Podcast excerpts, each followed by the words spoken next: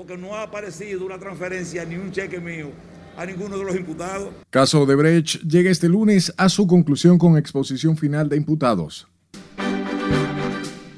Llevamos a cabo una batalla electoral y también ganamos. Expresidente Fernández reitera no es momento de hablar de modificar constitución dominicana.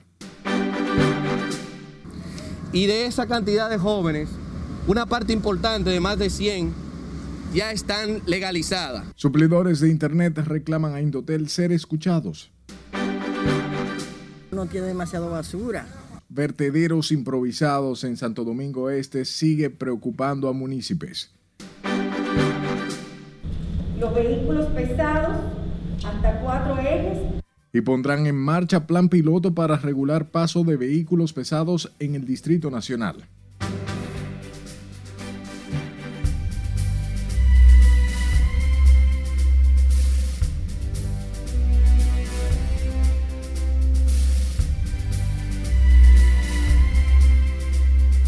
Grato placer recibirles en esta emisión de fin de semana, hoy domingo. De inmediato comenzamos. Y lo hacemos con el juicio de fondo por los 92 millones de dólares en supuestos sobornos que admitió Odebrecht haber pagado al país. Llega este lunes a su conclusión con la exposición final de los seis imputados en el caso que inició en el 2017. Margaret Ramírez ha estado dando seguimiento a este tema y nos cuenta porque no ha aparecido una transferencia ni un cheque mío a ninguno de los imputados. Los imputados Ángel Rondón, Víctor Díaz Rúa, Conrado Pitaluga, Andrés Bautista, Tommy Galán y Roberto Rodríguez acotarán su turno para expresar unas últimas palabras, si así lo consideran para convencer de su inocencia las juezas del primer tribunal colegiado del Distrito Nacional. Tras concluir las ponencias, las juezas del tribunal presidido por Giselle Méndez Tania Yunes y Giselle Naranjo se retirarán a deliberar hasta tener una decisión sobre el caso, que podría ser a más tardar el 7 de octubre. El Ministerio Público ha incurrido en muchas faltas. Aparentemente no tenía intención ninguna desde el principio de buscar la verdad. Tener que aguantar pacíficamente sentado en un banquillo en base a mentiras, en base a retaliación política. Ya las barras de defensa de los encartados en el caso de corrupción concluyeron con sus argumentaciones y réplicas al Ministerio Público. Frente al panel de juezas se reiteraron la inocencia de sus clientes y han solicitado la absolución, el cese de las medidas de coerción y el rechazo al decomiso de sus bienes. Quita el título de réplica y le pone conclusión lo que era pidiendo absolución, porque no demostró que Rondón le dio soborno a, a André Bautista, a Tommy Galán, a Roberto Rodríguez, ni a Víctor Díaz Rúa. Esa es la realidad. El Ministerio Público, este expediente debió retirarlo porque es un expediente que no probó nada. Hay una realidad palpable. El Ministerio Público ya anunció que el expediente real es el que ellos van a hacer. Los representantes del Ministerio Público encabezado por el magistrado Wilson Camacho, director de persecución de la corrupción administrativa, han insistido en que cuentan con los elementos probatorios suficientes para lograr condena. Y digo que se ha tornado ilusa porque ha pretendido convencer al tribunal, por ejemplo, de que un caso como el de Odebrecht, que se ha, eh, llevado a cabo justamente por ser un, un esquema de soborno transnacional, esta defensa pretende que le crean que no hay el tipo penal de soborno transnacional en este caso. El proceso reinició en la jurisdicción ordinaria en noviembre del 2020. Durante el proceso, el órgano acusador presentó al tribunal más de 1.200 pruebas documentales y el testimonio de 21 testigos. El Ministerio Público está pidiendo al tribunal condenar a 5, 7 y 10 años de prisión, además del decomiso de todos los bienes producto de la alegada corrupción en la que supuestamente incurrieron los encantados en el caso de la multinacional brasileña que envuelve a exfuncionarios, exlegisladores, empresarios y abogados. Margaret Ramírez, RNN. En otro orden, la ex jueza del Tribunal Constitucional, Katia Miguelina Jiménez, calificó de incorrecta la designación de Napoleón Esteves Lavandier, juez de la Cámara Civil, para instruir el proceso contra los diputados vinculados por el Ministerio Público con el crimen organizado. Jiménez explicó que el magistrado que han designado ahora si bien es una persona de muchas luces, muy preparado, autor de varias obras, no es experto en la materia. El magistrado Napoleón Esteves Lavandier fue designado por el presidente de la Suprema Corte de Justicia, Luis Henry Molina, para que conozca la acusación que hace el Ministerio Público a los diputados Nelson Marmolejos Gil, Faustina Guerrero Cabrera y Héctor Darío Félix Félix implicados en el caso Falcón. También conoce la imputación por lavado de activos a Rosa Amalia Pilar.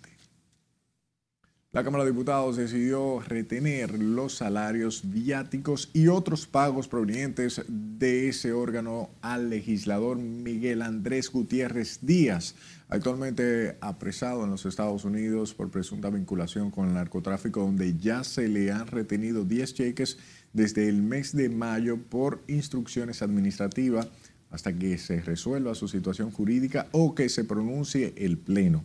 Pero más allá de la retención de los cheques, la certificación entregada deja entrever otro detalle, y es que Gutiérrez cobra más dinero que del que está supuesto a ganar, sin incluir los viáticos que entrega la Cámara de Diputados por asistencia a sesiones y comisiones de trabajo, tomando como referencia los meses de julio y agosto, en los cuales Gutiérrez ya estaba detenido en Estados Unidos, el órgano legislativo detalló la retención de tres cheques por los montos de 102.468.12 pesos, 45 mil pesos y 146.762.36 para un total de 294.230.48 pesos, monto superior al que establece el cronograma de salario de la Cámara de Diputados. En otro escenario, el expresidente Leonel Fernández reiteró que en estos momentos no se debe hablar de modificar la Constitución, sino de respetarla y atender a los males que afectan al país como la inseguridad ciudadana. El presidente de la Fuerza del Pueblo, que encabeza varias actividades en los Estados Unidos, mantiene su discurso en contra de modificar la Constitución como busca el presidente Luis Abinader.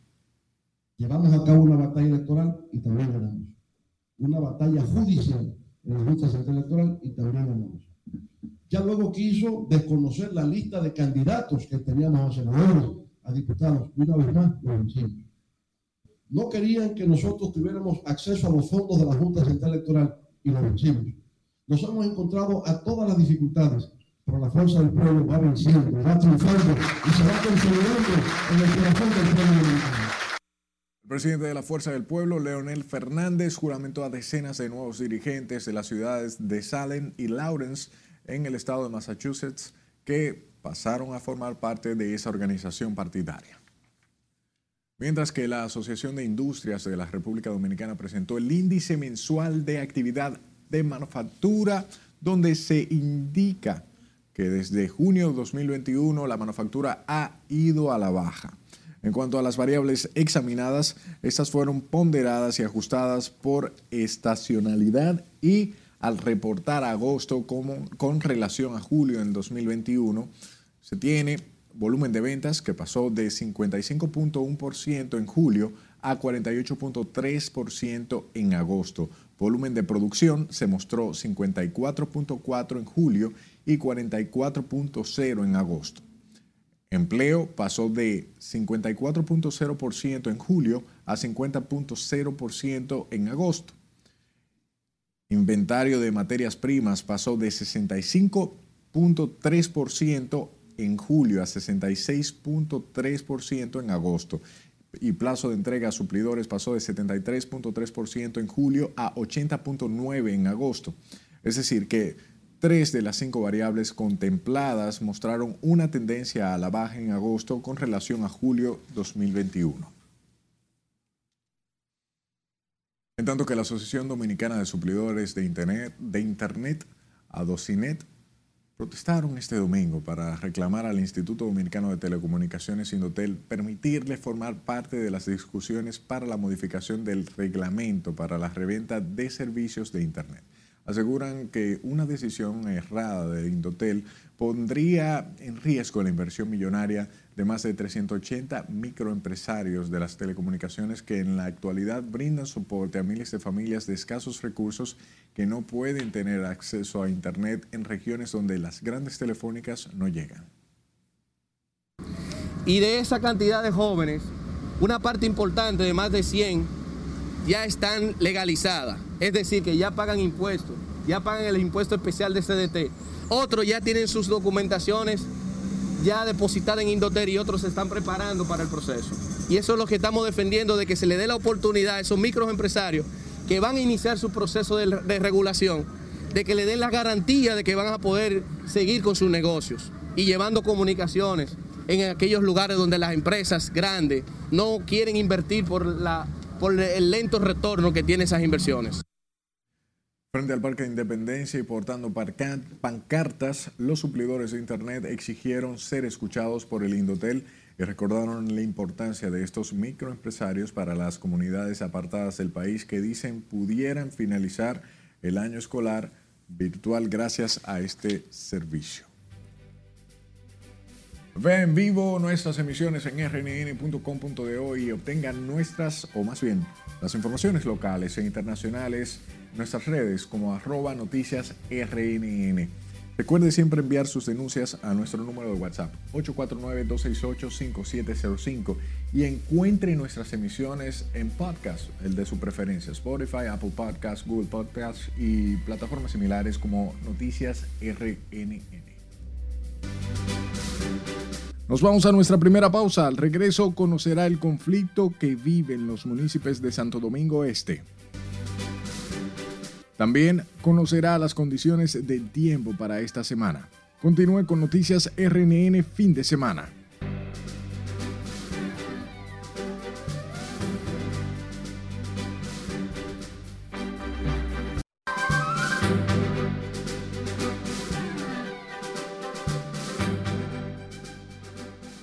Una persona murió, varias resultaron heridas y una mujer fue secuestrada este domingo luego de que un grupo de armados atacaron una iglesia cercana al Palacio Nacional de Haití. Glover García con el recuento de las internacionales. Un grupo de hombres fuertemente armados atacó una iglesia protestante en Puerto Príncipe durante un servicio religioso este domingo donde el diácono de la iglesia, Silner Lafayette, resultó muerto mientras que su esposa fue secuestrada y varios feligreses resultaron heridos. El comando sembró el terror este domingo en la primera iglesia bautista de Puerto Príncipe cuando celebraban su primer servicio.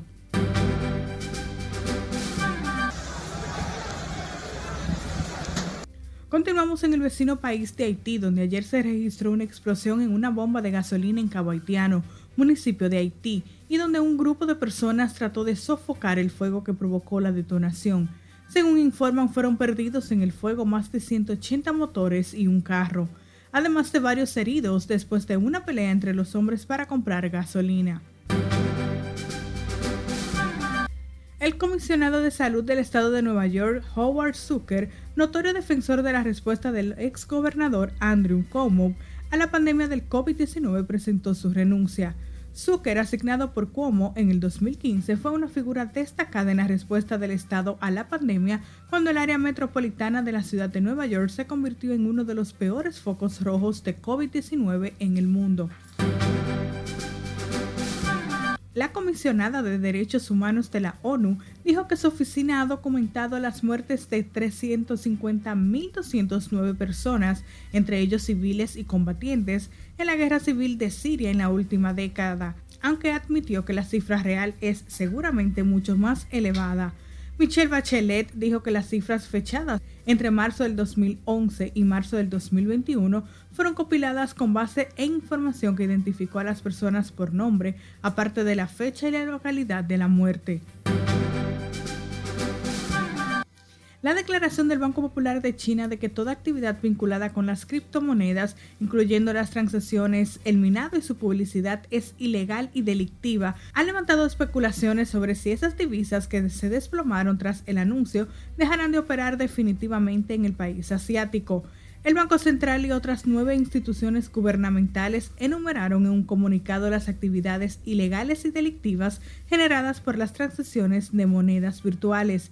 Entre ellas está el lavado de dinero, a la recaudación ilegal de fondos, el fraude o los esquemas piramidales, asegurando que este tipo de delitos llevados a cabo con criptomonedas ponen en grave peligro las propiedades de los ciudadanos. En las internacionales de RNN, Gloribel García. Retornamos a nuestros horizontes informativos. Los vertederos improvisados en barrios de Santo Domingo Este siguen preocupando a los municipios que exigen más camiones para recoger los desechos sólidos. Juan Francisco Herrera nos cuenta. No tiene demasiada basura en la casa y uno no puede hacer eh, nada con la basura. El cúmulo de basura en sectores de Santo Domingo Este sigue siendo una preocupación para quienes viven en ese municipio. Maquiteria, El Pensador, Simonico y Villa Duarte son parte de los barrios donde se generan vertederos improvisados. Y, eso es enfermedades, gusano, eh, moca, eso le hace daño a uno y a los niños también. Y yo que soy una mujer enferma, no puedo soportar esto. Pero estos focos de contaminación dañan la salud de la gente, según este señor que vive en el sector de la esperanza, próximo a una escuela. También, obviamente, claro. Si vienen más los camiones, menos acumula, obviamente, porque cuando duran una semana, cinco o seis días, pues van a hacer un montón de basura, obviamente. ¿Genera contaminación? Obvio, claro. Los olores, los maledores son fuertísimos. Claro. Aunque otros también se quejan de la imprudencia de la gente que sacan la basura luego de que pasan los camiones recolectores. Nosotros empezamos, recibimos los camiones, estamos recibiendo en la funeraria de los Tres Ojos a las 6 de la mañana Luego lo estamos distribuyendo a los barrios adentro. Eh, como hoy es domingo, la compañía que nos da servicio, son pocos camiones que salen. Entonces están en, están en las avenidas para luego venir a los puntos como este. El alcalde de Santo Domingo Este, Manuel Jiménez, quien viene haciendo esfuerzos para limpiar ese municipio, informó que a partir del 30 de este mes se implementará un nuevo plan de recogida de basura, pesados por la alcaldía y las juntas de vecinos. Juan Francisco Herrera, RNN. Un conflicto gira en torno a la elección de, las nuevas, de las nuevas autoridades de la Federación Dominican, de Dominicanos Artesanos, que este domingo realizaba su asamblea electoral. Propósito, dos artesanos miembros condenaron la premura con que supuestamente la Comisión Electoral organizó el proceso en solo una semana para elegir las nuevas autoridades, contrario a los estatutos, mientras que la Comisión Electoral aclaró que una asamblea previa se le dio potestad para el proceso en tiempo abreviado. Eh, primero dice que las elecciones deben de ser en el mes de noviembre. Claro, ellos llevan cuatro años sin haber hecho elecciones. Yo no entiendo cuál es la prisa de llamar a unas elecciones, estos los documentos de la federación, el día 22 de septiembre para celebrar unas elecciones el día 26, o sea, una semana solamente de tiempo para la gente prepararse. Me cuestionaron, cuestionaron la plancha que yo puse, me dicen que por ley, según los estatutos de la federación, no son planchas me llaman, a los candidatos que yo tengo en la plancha los llaman para quitarle los cargos, que hubo una asamblea en San Cristóbal, donde se discutió el proceso eleccionario y demás temas, y por la pandemia esa asamblea, levantando acta, le dio potestad a su dirección para convocar la asamblea eleccionaria en el momento adecuado y oportuno Artesanos inconformes con el proceso advirtieron que someterán e impugnarán ante el Tribunal Superior Administrativo los resultados eleccionarios de esta asamblea. Cambiamos de tema. Un muerto y 215 nuevos contagios de COVID-19 con una positividad diaria de un 6.97% reportó este domingo el Ministerio de Salud Pública, mientras que 466 personas están ingresadas, que representan el 18% del total de camas disponibles, que asciende a 2.604. En unidades de cuidados intensivos hay 170 personas ingresadas para un 28% de las camas habitadas para estos pacientes de gravedad, que son 609 en total. Del total de ventiladores, 519, están en uso 98, que representa el 19% de la ocupación. Mientras que los centros de vacunación de la capital estuvieron prácticamente vacíos y los médicos lo atribuyen al feriado largo de celebración del Día de las Mercedes. María Ramírez completa la historia. Y hay vacuna para todo el mundo. Pocos decidieron acudir hoy al centro de vacunación que funciona en el Centro Olímpico. De los que se dieron cita, muchos buscaban la dosis de refuerzo. La protección de mi salud eh, es un deber de todos, de todos ciudadanos, eh, participar en esta, en esta jornada de vacunación, primera, segunda y tercera, para que el brote que haya totalmente desaparezca. Algunos adolescentes que ya iniciaron el año escolar también estuvieron buscando su inoculación, una prerrogativa de muchas instituciones escolares. Realmente creo que es un deber de cada ciudadano eh, vacunarse actualmente. El niño ya tiene 12 años y por eso lo, lo traje aquí al centro. El personal médico atribuye la baja al fin de semana largo por el feriado del Día de la Virgen de las Mercedes el impedimento que tienen los que se vacunan al consumo de alcohol. Frecuentemente los fines de semana son un poquito tímidos porque las personas, como algunos tienen o tabú o escuchado que tienen que durar varios días sin tomar alcohol, ellos o sea, los fines de semana las personas eh, eh, evitan vacunarse. Sin embargo, durante la semana se registró un aumento considerable de los dominicanos que buscaban su vacunación en centros como el de la UAS. Están viniendo muchos adolescentes buscando su primera dosis y también algunas universidades que ya han retomado nueva vez, sobre todo la parte de las prácticas. Nosotros aquí en la universidad también nos abocamos a iniciar todas las prácticas presenciales en esta semana y por tanto los estudiantes han acudido a buscar lo que no han venido antes, a buscar su dosis de vacuna. A la fecha el país tiene un registro de más de 6.2 millones de personas con la primera dosis, 4.8 con la segunda o completando su esquema. María Ramírez, RNN. Mientras que el destacado camarógrafo con más de 17 años de ejercicio, técnico profesional en diversos canales del país, Moisés de la Cruz, de 41 años, falleció la tarde de ayer sábado a causa de un cáncer de colon. Días atrás, el Círculo de Reporteros Gráficos de Televisión llamó a la solidaridad de instituciones y organizaciones públicas o privadas para que acudieran en auxilio del profesional gráfico, ya que sus familiares no contaban con los recursos económicos para costear su tratamiento médico. Moisés se encontraba batallando con esta enfermedad desde el 2019, la cual le hizo metástasis en el abdomen y en los últimos días su estado de salud se agravó. Sus restos están siendo velados en la funeraria municipal de Juan Adrián en Piedra Blanca, en Bonao. Paz a su alma. Hablemos de la incidencia de una vaguada que continuará generando humedad que juntos a los efectos locales nublados con aguaceros o chubascos, tronadas y rachas de viento más frecuentes hacia el interior del país, mientras se mantiene la vigilancia de la evolución del desarrollo de un huracán, del huracán Sam. También continuarán las altas temperaturas. Pasamos para más detalles con el predictor Heriberto Fabián, que nos tiene un recuento de lo que está aconteciendo. Buenas noches. Muy buenas noches.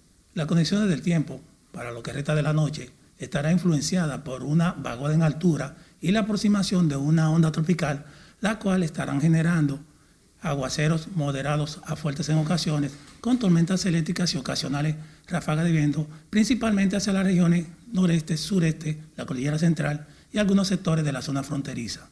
En cuanto a la temperatura, estas continuarán calurosas debido al viento del este-sureste, el cual arrastra humedad hacia el territorio dominicano.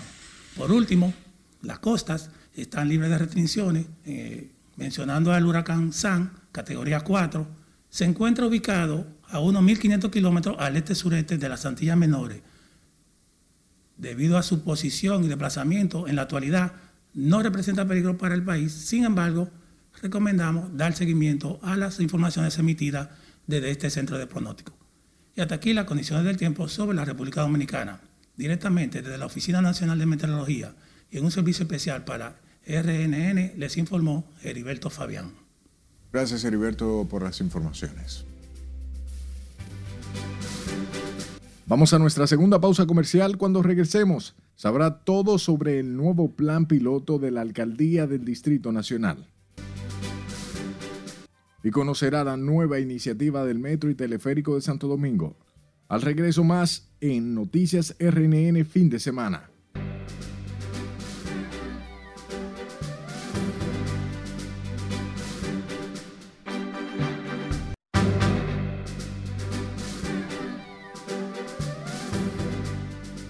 Gracias por su tiempo. En un seminario organizado por la Defensa Civil, gobernadoras de todo el país se reunieron para capacitarse y fortalecer su rol frente a la dirección del comité, o más bien de los comités provinciales de mitigación y respuesta ante desastres. Esto para hacerse fuertes en fenómenos hidrometeorológicos que amenacen el territorio y que puedan convertirse en peligro para la vida, los bienes y medios de vida de la población.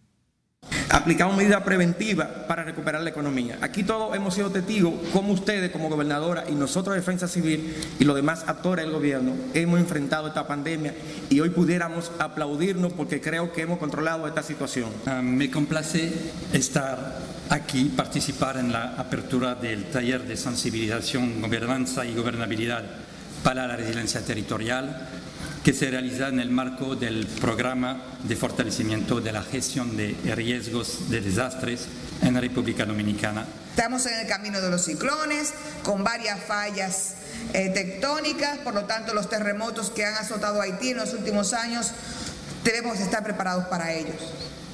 Y además de eso, de nuestros propios problemas que tenemos acá en este lado de la isla, también enfrentamos las situaciones de nuestra hermana República de Haití.